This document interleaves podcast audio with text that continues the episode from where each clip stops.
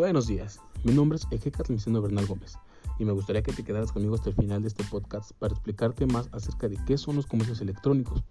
También te explicaré cómo es que se lleva a cabo la compra y venta de este tipo y algunos ejemplos. Así que comenzamos. ¿Qué es el comercio electrónico? El comercio electrónico consiste en la compra y venta de artículos, productos o servicios a través de medios electrónicos, tales como redes sociales o páginas web. El Mercado Libre es una empresa argentina dedicada a compra y ventas por pago vía Internet. Cuenta con operaciones en cada país de origen. Wish es una compañía de comercio electrónico online fundada en 2010 por Peter y Danny, ex programadores de Google y Yahoo. Amazon es una compañía estadounidense de comercio electrónico y servicios de computación. Alibaba es un consorcio privado chino que posee 18 subdiarios con sede en Hong dedicado al comercio electrónico por Internet. Deal, además de ser una empresa que fabrica computadoras, ha lanzado al mercado un nuevo programa, una nueva plataforma digital electrónica en la cual los usuarios pueden adquirir cualquier tipo de computadora vía Internet a lo largo del tiempo han ido innovando, ya que en distintas plataformas han ido surgiendo eh, nuevas actualizaciones, por decir. Hay unas que brindan servicios o hay otras que simplemente son de artículos. Eh, dentro de los servicios, en los comercios electrónicos se trabaja también lo que son los freelancers. Los freelancers también utilizan comercios electrónicos para poder brindar sus servicios o hacer publicidad acerca de lo que pueden llegar a hacer. Y bueno, a continuación les platicaré cómo es que se puede realizar una compra o vender un artículo por medio de un comercio electrónico.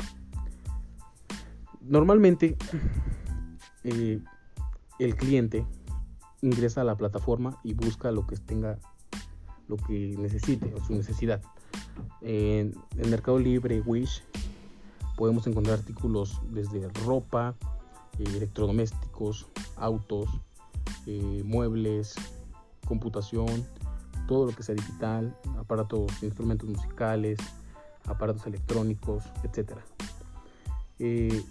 se llega a una negociación por parte del cliente y del vendedor, en la que ambos llegan a un acuerdo para que así tengan sus, eh, ¿cómo se puede decir? Para que no tengan diferencias y se pueda llevar a cabo bien lo que es la venta y el pago. Entonces, eh, es necesario para eso tener una comunicación eh, con el cliente, tanto vendedor como cliente, como cliente con vendedor.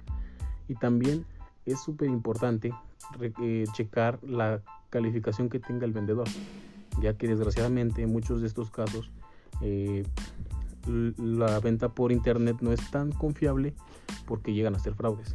Entonces, se tiene que checar ese detalle.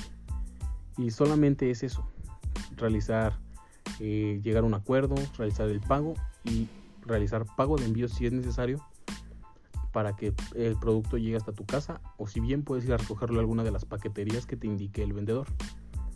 Y solamente de esta manera es posible.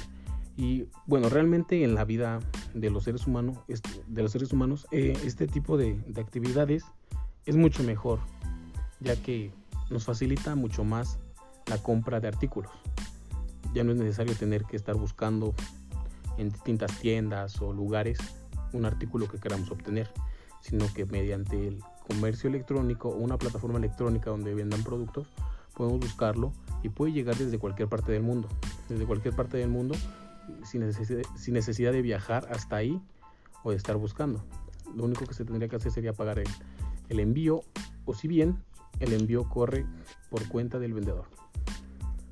Espero que les haya gustado este podcast y espero poder seguir en comunicación con ustedes.